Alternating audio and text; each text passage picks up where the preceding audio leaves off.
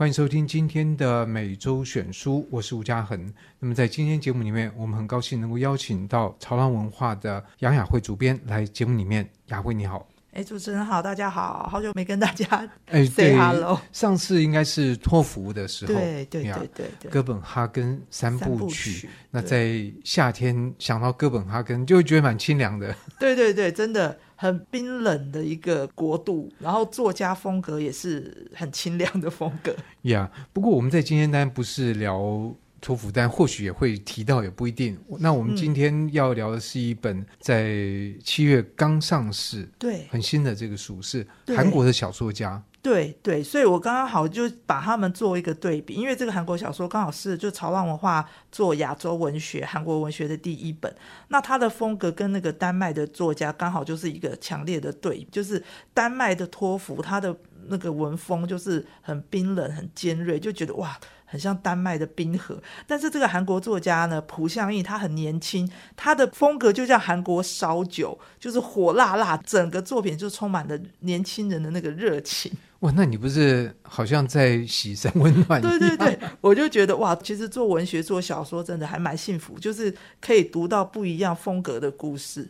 对，的确换一本书就换一个完全的风格，而且当编辑的角色跟一般的读者不太一样。读者有时候就是可以轻轻略过，可是编辑是要纵身要进去了，那个冰冷的水就要沉到那个对对对 那个。所以我刚好这几个月我就觉得哇，好过瘾哦。真的是冰火五重天。好，那么这本书叫做《在西烧酒，我还有冰箱里的蓝莓与烟》。对，哇，这本书的书名，如果看过读者，哎，我觉得这本小说不错。哎、嗯，哦，叫什么名字？呃，那个 大家可能会陷入一，哎，是那个什么烧酒，什么什么，什么烟，哎，对，什么蓝莓，会记不起来。对对对，对，这个其实还蛮有趣，因为他这个小说其实他是收录了四篇中篇小说，所以一一篇叫《在西》，一篇。是烧酒，没有没有没有，但是我在中文版的那个书名其实是完全重新想过，所以这个其实跟韩国那边还有一点小小沟通。欸、我有点好奇，那韩国原来的书，韩国原来的哈，呃，他这四篇小说有一篇叫做《大都市的爱情》，然后他其实这个书在韩国非常轰动，所以他很早就卖出英语版权，英语版权就沿用了他的书名叫《Love in the Big City》。大都市的爱情，所以我那时候就在犹豫，说我到底是不是要比照？可是我后来决定，因为他这四篇小说里面有一篇是在西，一个女生的名字，然后我自己觉得他这个在溪蛮好看的，我就想要用这个做书名。可是其实在溪这个书名，诶，一出来我觉得又很单薄，所以我后来决定。用了一个比较长的书名，是我觉得加强大家对韩国的印象，然后也增加一点故事性。所以烧酒跟在溪这篇有关。对，其实在溪烧酒，我还有冰箱里的蓝莓与烟，完全是在溪这个故事里所有的元素。那当然烧酒，其实这个作家。我觉得真的是对韩国文化推广不遗余力。他的四篇小说完全都是以韩国，你其实读小说，你很容易就会陷入那个作家的在故事里想要传达的东西，但是你当然也会对他们的文化有非常深入的理解。对，我想好的小说大概共同点都是这样。那不过的确就是他原来的书名还有英文沿用的这个就感觉比较清楚，因为。就觉得是跟大都市、跟爱情相关。对，对，那我这个书名其实是因为啊，这个作家他很厉害。我为什么说他充满了火辣辣的年轻人的热情？他其实今年才三十五岁，然后蛮年轻的。对，然后他的这一本可是他著作很多了吗？其实他没有，他其实著作也才几本，但是很受很受他在韩国非常受到瞩目的原因，是因为他这一本小说在韩国出版之前就已经卖出了英语版权，而且买下英语版权的那个译者很厉害，因为他帮韩国的。韩国的作家一直推到国际布克奖，所以他这本买了以后，果然就是二零二二年就入围了国际布克奖。其实这个是代表，其实蒲相印很厉害，他就表示他的写作的水准是相当高，而且除此之外还有杜柏林文学奖。对，他其实是我就觉得偶像派兼具的那种作家，他的东西你看会觉得哇，好好看，很流畅，非常就是。他是那种在这边在韩国也二十六刷，一上市就二十六刷，他就是那种又畅销，然后文学也非常厉害。对，这种很不容易。就有一些小说写得好，但是市场就比较冷淡。对。但有一些说是卖得很好，但是文学奖不会青睐。对。但是能够得到市场得得奖两 个，我我觉得这样的作家就是我们编辑梦寐以求的作家。那你这样拿这个版权不会很难吗？因为这个作家受到瞩目，还有他的作品也这得奖。除此之外，是不是还有那 Netflix 也要？对对对对，所以其实大家都很好奇，说，哎，我当初怎么会看到这本书？这本书也是我买下了呃版权以后没多久，韩国那边就传来消息说，哎，他的影剧版权也售出了，而且因为他是四篇小说，还找了四位导演来指导，然后这个作家亲自担任编剧。我那时候想说，哇。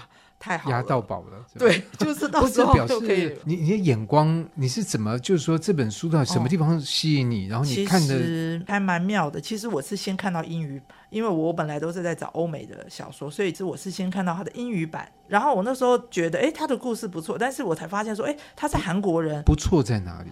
第一个，他整本书都在写爱情。然后第二个。他的故事充分反映了现在，我觉得这个是我吸引最吸引我的原因，就是他写的完全是现在当下年轻人的生活怎么样呢？社畜对未来无力茫然，然后比如说年轻人会在韩国也是这样，对，然后韩国尤其严重，然后大家交朋友都是用约会软体，我觉得这个是现在非常普遍年轻人的一种，就是他们现在生活的一个样貌。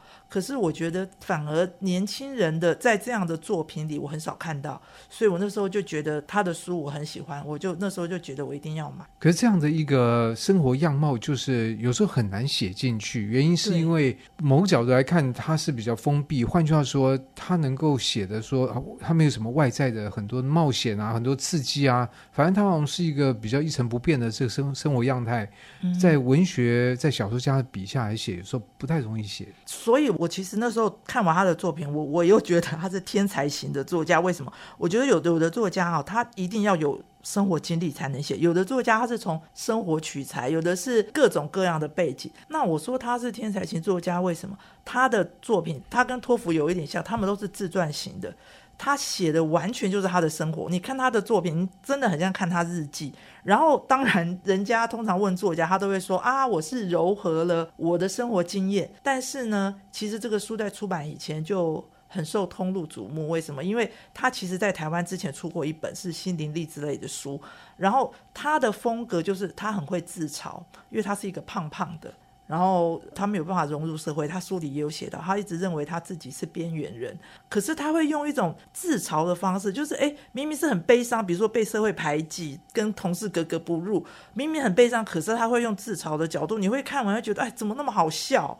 他就会写说什么啊，我这种就是没有存在感的胖子，每天都在办公室里，就是他会用很好笑的口吻去写，可是你看完你会觉得很心酸。哎，很多的影剧作品里面的喜剧演员，事实上都是这样。对，观众会觉得好笑，是因为看了他出糗的各种情况，但其实真的严格来讲的话。没有那么好笑。对，其实人家讲是不是有什么悲剧，其实就是另外一种喜剧，就是喜剧悲剧这个。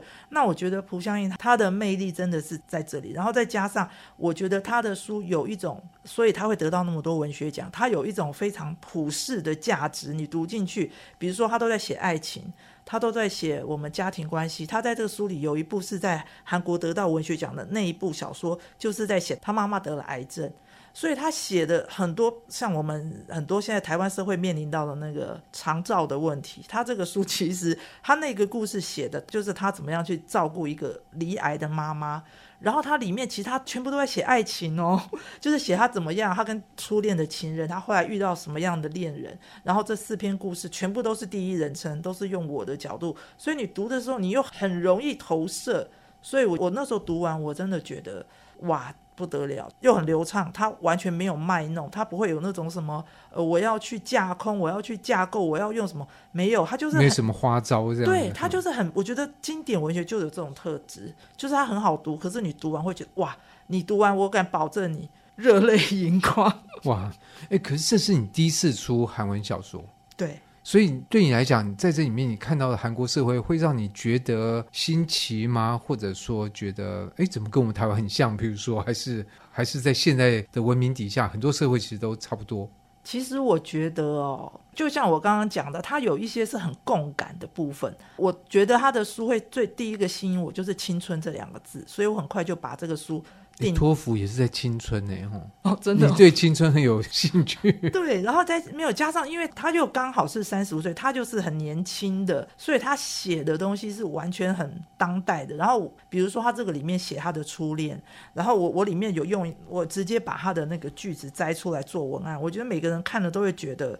哇，他写的，我觉得每个人不能说每个人啊，但是我觉得大部分的人，你在恋爱的时候，你一定是有那种重疾心脏的那种窒息的感觉。他的书里面就写说，他遇到初恋情人，他认为。他分分秒秒都在想着对方，他的感情是以秒为单位，每秒延伸数千公尺的感情。它里面的文字浓度都是这么强，然后我觉得，哎，这就是青春给我的感觉。哎，不过我注意到，为什么你的手上的书的封面跟我的书 封面不一样？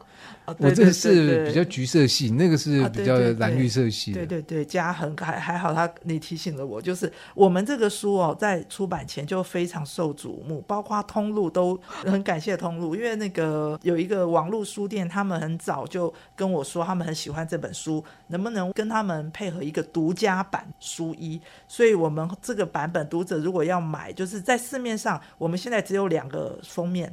一个就是一般的橘色的火热的，但是有一个文青版比较比较青涩的，对青涩的，这个就是在网络书店才买得到。哦，原来还有这样的分别，所以大家可以随自己的喜好来做选择。对，但是我觉得可能书的本身还是最重要的。那如果说我们回到你。放在书名的这个在西的这一片呢、啊，应该它什么地方一定特别触动你，所以你把它放在那个。而且我觉得书名让我有点百思不得其解，就谁会把香烟放冰箱啊？嗯、对，哎，所以我故意取这个名字是真的有原因，因为这个书名里面有烧酒、有蓝莓跟烟这三样东西。好，先讲还有冰箱。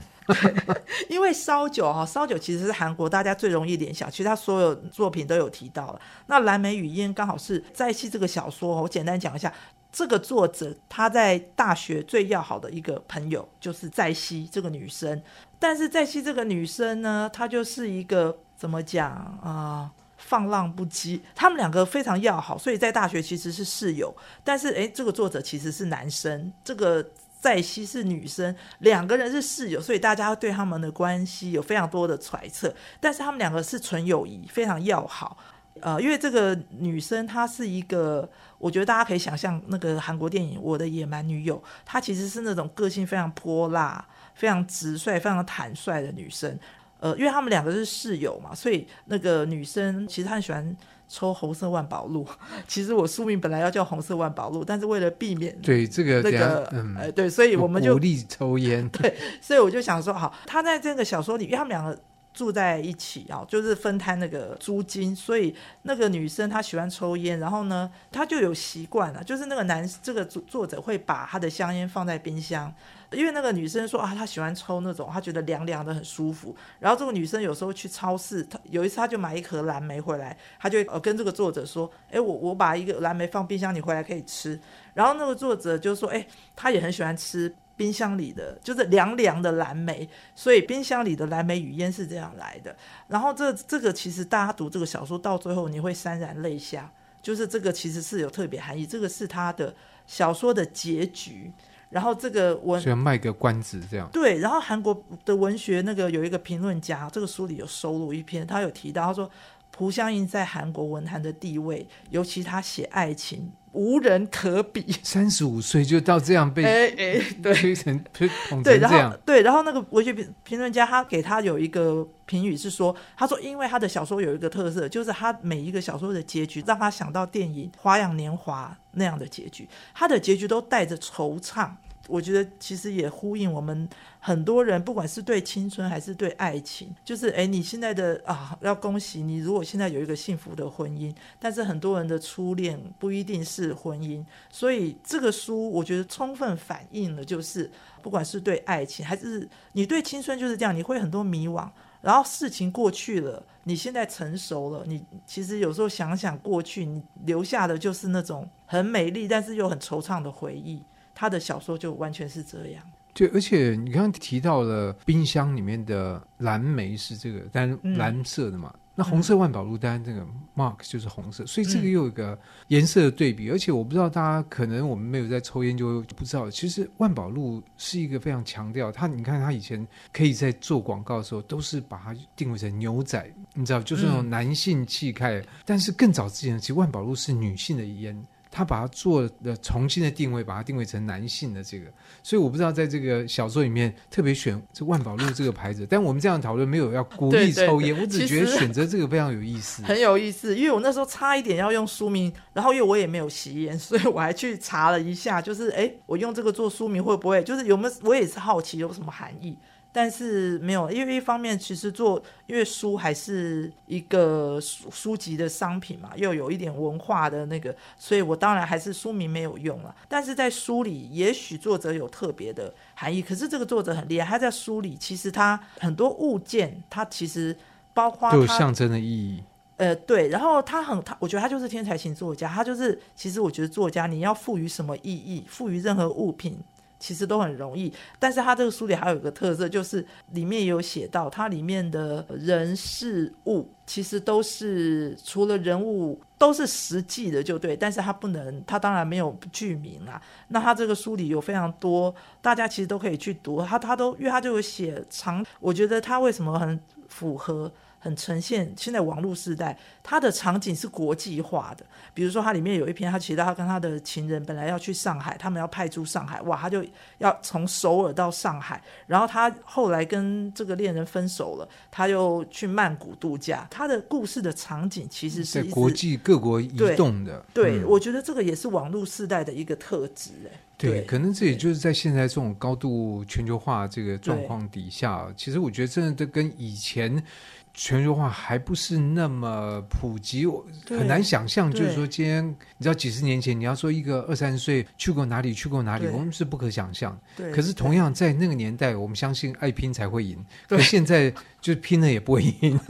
真的，真的。然后我觉得，可能现在网络资讯的流通也很快了。我们以前那个年代，我们要写信。漂洋过海，现在这个 email 一秒钟就 现在没有人在用 email 了，对所以我觉得其实这也可能是这本小说它售出了三十多个国际版权，对，也可能就是它里面所描述的经验是可以触动不同地方的不同语言的读者的心。对，对，对，对，我觉得它是它真的可以让你共感，就是像我刚刚讲的，包括有几个关键，像青春、爱情，然后它包括现在年轻人的焦虑。全部都可以在这个里面读到，然后我觉得，因为像初恋这种感情，我觉得它是不分国籍、不分年龄，对，对每个人讲到文化跟时代，对，所以他很容易做到那种，就是我觉得喜欢读小说的人都会被打动。那真的就很恭喜雅慧能够签到这本对对国际对，就是说国际瞩目的这个小说。嗯、那当然也希望就是这本《在西烧酒》，我还有冰箱里的蓝莓与烟，能够得到台湾读者的青睐。对对对，然后我这个每一本书都有那个特别印制作者的亲签，有请他写一段给读台湾读者的话。可是又看不懂韩文。我们有附中文，哦、让你中韩对照。是，对对对，那当然最后要问这个，大概有没有什么答案呢？但有答案你也不会跟我讲。就这两个封面，你喜欢哪一个？